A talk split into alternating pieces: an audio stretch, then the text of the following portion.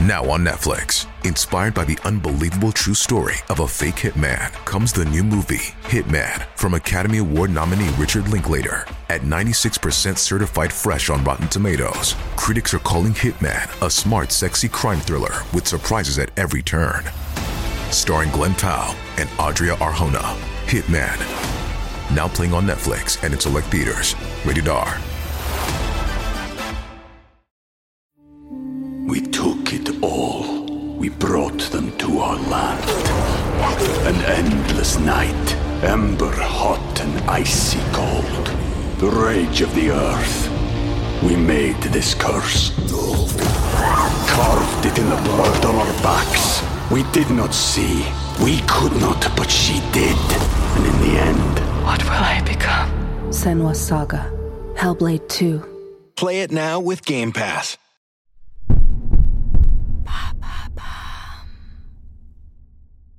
Qui a tué Paquita Para Épisode 2.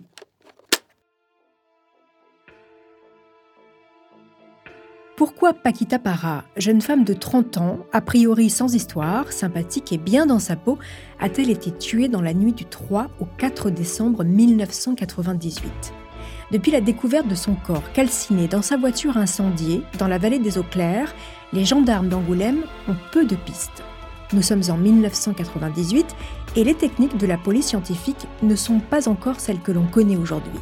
Sans compter que l'incendie a fait disparaître tous les indices. Alors, ils vont reconstituer heure par heure la dernière journée de la jeune femme. Car l'histoire de Paquita n'est pas aussi lisse que tout le monde le pense. La jeune femme avait peur et se sentait menacée. Vous écoutez Homicide, je suis Caroline Nogueras.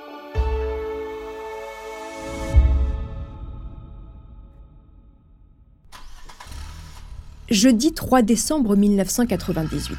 Comme d'habitude, Paquita quitte sa maison de Villebois-la-Valette pour se rendre à son travail. Elle arrive un peu avant 8 heures.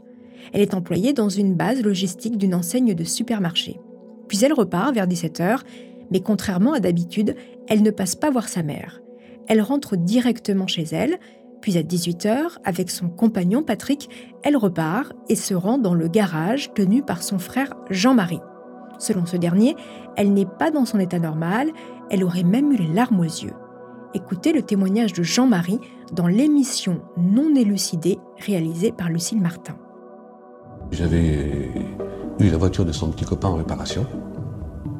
Donc ils sont arrivés le soir, tous les deux, et j'ai trouvé Paquita un petit peu bizarre. Elle avait les larmes aux yeux, elle allait pleurer ou elle venait de pleurer. Et je lui ai demandé si elle avait un souci. On m'a dit non, non, tout va bien, ne tracasse pas, il n'y a pas de problème. À la suite de cette visite au garage, Patrick repart de son côté et Paquita du sien. Mais au lieu de rentrer chez elle, la jeune femme file à la gendarmerie de Villebois-la-Valette. Elle demande à être entendue pour une histoire de chèque volé. Il est 19h et le gendarme qui la reçoit refuse de prendre sa déclaration. Il lui demande de revenir le samedi, jour où elle a effectivement déjà une convocation prévue à cette même gendarmerie pour cette fameuse histoire de chéquier volé pendant l'été. Mais la jeune femme est stressée. Alors elle insiste. C'est important, ils doivent l'entendre, car samedi, il sera trop tard, dit-elle. Et puis elle a cette demande surprenante. Elle demande qu'on la mette sur écoute, comme l'actrice Carole Bouquet. Car, dit-elle, elle a besoin d'être rassurée. De quoi ou de qui Paquita a-t-elle si peur? Impossible de le savoir, puisque le gendarme n'entendra pas la jeune femme, prétextant qu'il préfère prendre toutes les dépositions en même temps le samedi. Cette histoire de chèque volé est-elle la clé du mystère? Ce soir-là, Paquita repart seule de la gendarmerie vers 19h30 sans avoir pu livrer son secret et ses angoisses. Pour les enquêteurs, cette soirée du jeudi 3 décembre est un mystère. Alors, ils décident de lancer un appel à témoins dans la presse. Ceux qui auraient vu la jeune femme ce soir-là sont pressés de se manifester. Et en effet, un certain Jean-Michel appelle la gendarmerie et livre un témoignage important. Il est persuadé d'avoir vu Paquita dans sa voiture chemin du Verger dans la vallée des Eaux Claires aux alentours de 22h15. Il était alors avec son épouse en voiture. Écoutez-le toujours dans l'émission Non élucidée. Quand je suis revenu à 22h15, que je redescendais pour rentrer chez moi, et là, j'ai vu la fille. À mon avis, quand je suis arrivé, elle, attendait quelqu'un. Elle a, regardé euh, comme si elle voulait voir la voiture qui arrivait. C'est parce qu'elle attendait. Ma femme qui était avec moi m'a dit euh, bah, Elle est folle hein, de se mettre là. Euh, disons, elle va se faire zigouiller. Ce témoignage confirme ce que pensent les proches de Paquita. Elle devait forcément avoir rendez-vous dans cet endroit avec une personne qu'elle connaissait, et les chèques volés devaient être la raison de ce rendez-vous. Une deuxième personne appelle la gendarmerie. Elle dit avoir vu des flammes hautes à 23h30 sur le parking. Paquita a donc dû être tuée entre 22h15 et 23h30 et elle devait forcément connaître son agresseur pour le suivre dans cet endroit si isolé. Mais au lieu d'avancer sur la piste des carnets de chaque volet, les enquêteurs préfèrent creuser du côté de la piste amoureuse. À commencer par le dernier petit ami de Paquita, Patrick, le discret, le réservé. Aurait-il quelque chose à se reprocher? Depuis la mort de sa petite amie, silence radio. Il ne donne aucune nouvelle à la famille de Paquita et ne semble même pas affecté par sa mort. Les écoutes téléphoniques l'attestent. Au téléphone avec sa mère, il insulte la jeune femme, la traitant de salope, car il a appris que pendant leur relation, Paquita voyait toujours son ex-petite amie. Ça l'a rendu fou. Malgré cette étonnante attitude, il a un alibi. Le soir du drame, il regardait le match de foot à la télé. Les gendarmes en restent là. Et l'ex-petit ami alors, celui que nous appellerons Christophe, c'est vrai que les enquêteurs ont retrouvé chez Paquita une lettre de 15 pages de cet homme dans le salon. Il est resté 4 ans avec elle et il n'a jamais été apprécié par la famille Para, c'est le moins qu'on puisse dire. Artiste peintre, marginal, bad boy, vivant encore chez ses parents, provocateur, autoritaire et violent avec la jeune femme, l'homme de 31 ans a tout pour déplaire. Les frères de Paquita ont toujours vu d'un très mauvais œil l'histoire entre Paquita et Christophe. À plusieurs reprises, la jeune femme s'est présentée en réunion de famille, le visage tuméfié, de quoi rendre fou ses frères prêts à en découdre avec son petit ami. Mais Paquita s'y est toujours opposée. Elle avait peur de Christophe et de ses réactions. Écoutez le témoignage de la nièce de Paquita dans Non élucidé. Elle m'a expliqué qu'il l'a frappé, il lui mettait des coups de genoux dans le ventre, qu'il était vraiment violent alors qu'elle mesure 1m57, lui je pense qu'il fait au moins 1m85. Après quatre années d'une relation toxique, le couple se sépare en janvier 1998. Enfin, officiellement. En réalité, Paquita et Christophe continuent de se voir, au restaurant, à l'hôtel. Trois jours avant le meurtre, les deux amants sont encore aperçus ensemble. Le profil de Christophe est particulièrement inquiétant, d'autant que, selon les frères de Paquita, il aurait balancé à leur petite sœur un jour alors qu'il était en colère Si je te fais quelque chose, personne n'en saura rien. Dans la voiture de Paquita, une lame de cutter et des tubes de gouache ont été retrouvés. C'est exactement le matériel qu'utilise l'artiste pour peindre. Le jeune homme a tout d'un suspect idéal. Pendant neuf mois, il est placé sur écoute, mais cela ne donne rien. La juge d'instruction décide de faire appel à une technique nouvelle arrivée tout droit des États-Unis. Pour déterminer la personnalité de Christophe, elle demande l'aide d'une profileuse. Et cette dernière, sans jamais avoir rencontré cette ex-petite amie, dresse dans son rapport d'expertise le portrait d'un psychopathe tout à fait capable de passer à l'acte. Une perquisition est organisée à son domicile. Et bingo, un ticket de caisse révèle que le jour de la mort de Paquita, Christophe a acheté une paire de gants en latex et trois bidons d'essence. Avec tous ces indices, 11 mois après la mort de la jeune femme, l'artiste peintre est placé en garde à vue. Devant les gendarmes, il dit ne pas du tout comprendre ce qui lui arrive. Il le jure, il n'a rien fait à Paquita. Il ne la voit plus. Ils ont rompu depuis le mois de janvier 1998. Enfin là-dessus, on sait qu'il ment. Alors oui, c'est vrai qu'il est violent. Ça, il ne le nie pas. Mais encore une fois, il n'a pas tué Paquita. Et les gants achetés le jour du meurtre, c'est pour des travaux de peinture qu'il effectue dans une entreprise. Et le combustible c'est de la térébenthine qu'il utilise pour ses chantiers. Et puis, il a un autre alibi. Le soir de la mort de Paquita, il était au restaurant La Bonne Franquette à La Couronne avec un vieux copain, à 10 km de la vallée des Eaux Claires. Le vieil ami en question est immédiatement appelé. Et il confirme cette soirée au restaurant, bien qu'il ait été surpris de l'appel de Christophe qu'il ne voyait plus depuis longtemps. Quant aux propriétaires du restaurant et les clients, ils confirment, eux aussi, que les deux hommes étaient bien présents ce soir-là au restaurant. Mais selon les gendarmes, il a tout à fait eu le temps de rejoindre Paquita sur le lieu du crime, juste après le restaurant pour la tuer. La théorie des enquêteurs, c'est celle-ci. Un féminicide à la suite de violences conjugales répétées. Le 30 septembre 1999, Christophe est mis en examen et placé en détention provisoire à la maison d'arrêt d'Angoulême. Moins d'un an après la mort de la jeune femme, ses proches sont soulagés. Enfin, ils tiennent le meurtrier de Paquita, ils vont pouvoir faire leur deuil.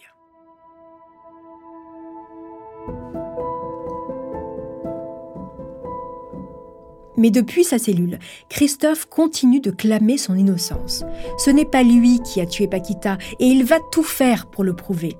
Sa famille va faire appel à un détective privé, Roger Marc Moreau. Ce spécialiste de la contre-enquête va reprendre toute l'affaire depuis ses débuts et en quelques jours mettre à mal tous les indices retenus contre Christophe. D'abord, le copain qui a passé la soirée au restaurant avec Christophe le soir du meurtre est réentendu par le détective et il déclare que Christophe l'a redéposé chez lui juste après 23 heures. Christophe, de son côté, assure avoir branché la télé en arrivant chez lui. Il a regardé un film avec Jerry Lewis, un acteur américain dont il est fan. Il décrit avec précision une scène du film qu'il a visionné en arrivant. Cette scène se situe 7 minutes après le début du film, qui a débuté à 22h50. Difficile donc de se retrouver en même temps dans la vallée des eaux claires et devant la télé. Et puis rappelez-vous, la fameuse profileuse mandatée par la juge d'instruction, elle n'a jamais rencontré une seule fois le suspect. Non, elle s'est juste contentée d'analyser un dossier. Autre aspect gênant, la veille et le jour de l'interrogatoire à la gendarmerie, cette criminologue a passé de nombreux coups de fil aux gendarmes et a dirigé l'interrogatoire. Selon l'avocat de Christophe, Maître Lalanne, elle a donc pris la place du juge d'instruction. Et c'est tout simplement illégal. Les unes après les autres, les pièces de l'épée dossier tombent. En octobre 2002, la Cour d'appel de Bordeaux estime que l'experte a orienté l'enquête. Il y a eu vice de procédure et atteinte aux droits de la défense. La garde à vue de Christophe est donc annulée et, fait rare, la juge d'instruction d'Angoulême est dessaisie. Après dix mois de détention provisoire, Christophe est libéré, faute de preuves. 120 000 euros lui sont même accordés pour détention abusive. Le dossier sur la mort de Paquita est désormais vide.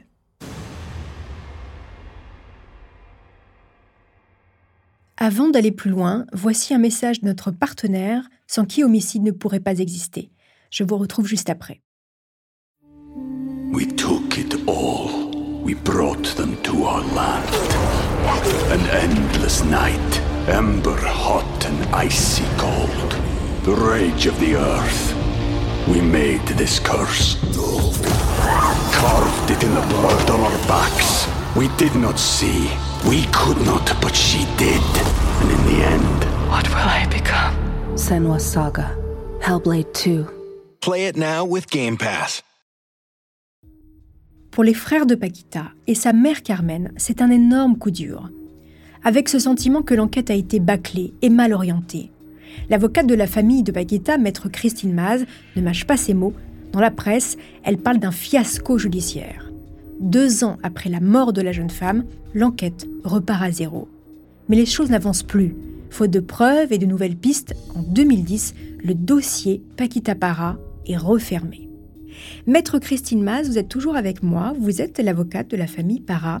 Lorsqu'en 2010, soit 12 ans après la mort de Paquita, sa mère Carmen, ses cinq frères entendent de la part de la justice C'est fini, le dossier est clos, on ne cherchera plus. Que ressentent-ils, maître? C'est une deuxième mort. C'est un effondrement euh, absolu, c'est euh, un abandon. non seulement il y a eu ce fiasco judiciaire, et maintenant on est dans l'abandon judiciaire. Mhm. C'est ce qu'il y a de pire hein, pour euh, des familles victimes. Et, parce qu'on sait très bien, nous, que si la justice ne suit pas ce dossier, mais c'est terminé. Donc c'est un moment très dur. On est face à ce que j'ai vécu comme une injustice. Mhm. Une injustice, mais la pire qui soit. C'est-à-dire, euh, bon, mais voilà, euh, on s'est trompé, parce que c'était ça aussi, hein, on s'est trompé, mais on va pas rester ouvert. Mais, mais, mais, mais est-ce que euh, à ce moment-là, c'est cataclysmique hein, dans la famille, c'est, c'est l'abandon judiciaire. J'ai vu des gens s'effondrer, j'ai vu une maman enterrer une nouvelle fois Paquita. C'est un moment très lourd pour la famille, un, moment d'ailleurs où la maman euh, dans la salle d'audience se met à crier, euh, les frères euh, à hurler. c'est un moment mais qui est marqué dans ma mémoire d'avocat. Mm. Et c'est terrible parce que dès le, dès le départ, cette, cette enquête s'oriente de manière unique sur cette voie-là, portée par des enquêteurs qui, mordicus, rejettent toute autre euh, orientation de l'enquête. Et, c'est un désastre. Voilà, c'est le, mhm. c'est ce que j'ai appelé, et ce que j'appelle encore le fiasco judiciaire. Quand on vous sert un criminel, quand vous venez de perdre ce qu'il y a de plus beau au monde. Et on y croit. On y croit. Enfin, je, et c'est, c'est pas des gens qui connaissent la justice, c'est pas des gens qui c'est des gens qui, font confiance à l'autorité judiciaire aussi. Mhm. La maman, euh, ben, euh, elle, a besoin d'avoir un juge qui lui dit ben, c'est lui le, tueur de Paquita. Mhm. Alors, ce n'est pas la première fois que l'on entend une enquête hein, qui part dans une direction, puis impossible de faire bouger les lignes, à la fois pour les parties civiles ou même la défense. Pourquoi, d'après vous, en 98, puis dans les années qui suivent, les enquêteurs, la juge d'instruction ne s'ouvrent pas justement à d'autres hypothèses? Ça paraît insensé et pourtant ça arrive souvent. Alors, quelques autres hypothèses sont. Il faut, il faut être vraiment. Euh, je, vais être loyale, hein, totalement, mhm. hein, et euh, transparente, j'ai toujours été. D'autres hypothèses sont évoquées, euh, quatre, je crois, à l'époque, hein, sous mémoire. Mais on va pas loin. C'est-à-dire que on sent très bien un directeur d'enquête qui est focus sur le petit ami. Et ces hypothèses-là, les autres, ne sont pas investiguées dans leur matérialité, dans notamment un protagoniste, dont je tairai le nom parce que l'instruction est en cours actuellement, qui détient des armes dans sa maison. Les, les armes ne seront pas saisies. Les armes ne feront pas l'objet de la moindre investigation. Ça vous montre que quoi? Même si on évoque potentiellement un autre protagoniste, on n'y va pas. Non, on n'y va pas. Et c'est vraiment ce qui se passe.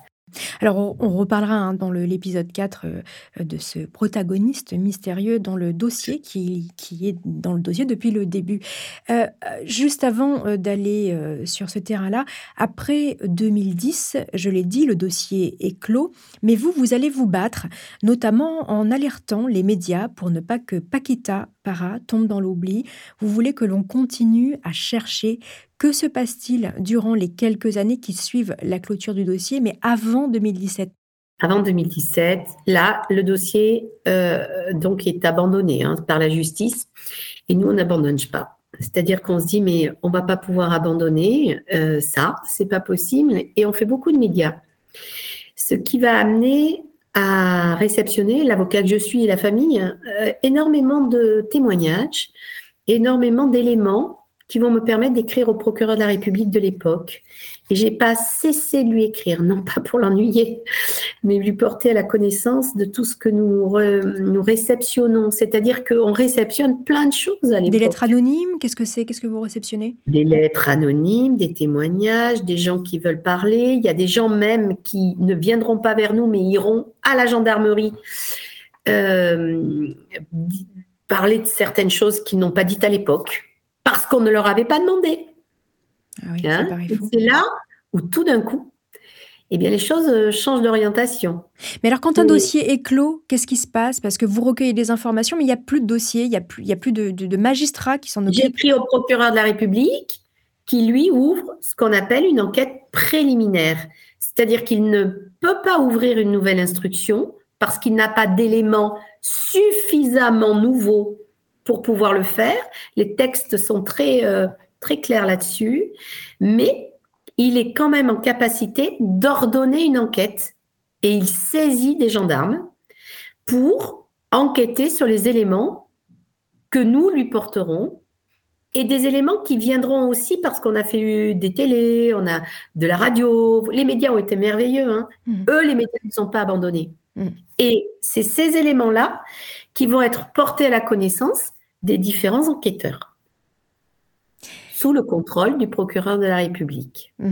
Mais la difficulté, c'est que moi, je n'ai pas accès à l'enquête, mais je n'ai accès qu'au procureur de la République.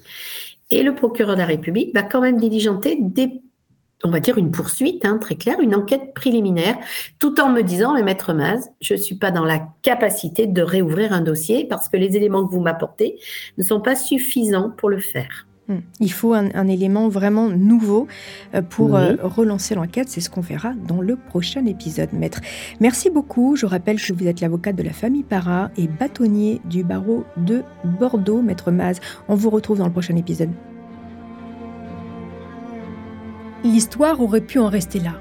Un meurtre non élucidé, comme malheureusement de nombreux autres, et une famille meurtrie. Mais c'est sans compter un nouvel événement qui va entièrement relancer l'affaire. En 2017, soit 19 ans après le meurtre de Paquita Para, un professeur de dessin décide d'emmener ses élèves en forêt pour trouver l'inspiration. Une des élèves va découvrir au pied d'un arbre une mystérieuse boîte rose à peine dissimulé sous un feuillage. Un petit objet qui va permettre de relancer l'enquête et peut-être de retrouver le meurtrier de Paquita. C'est ce que je vous raconterai dans le prochain épisode de cette affaire. En attendant, n'hésitez pas à me laisser des commentaires sur vos plateformes d'écoute préférées. Une petite précision, les quatre épisodes de Homicide sont disponibles en avant-première pour les abonnés à la chaîne Bababam Plus sur Apple Podcast. Pour celles et ceux qui ne sont pas abonnés, les nouveaux épisodes restent bien évidemment disponibles gratuitement chaque jeudi sur Apple Podcast et toutes vos plateformes d'écoute.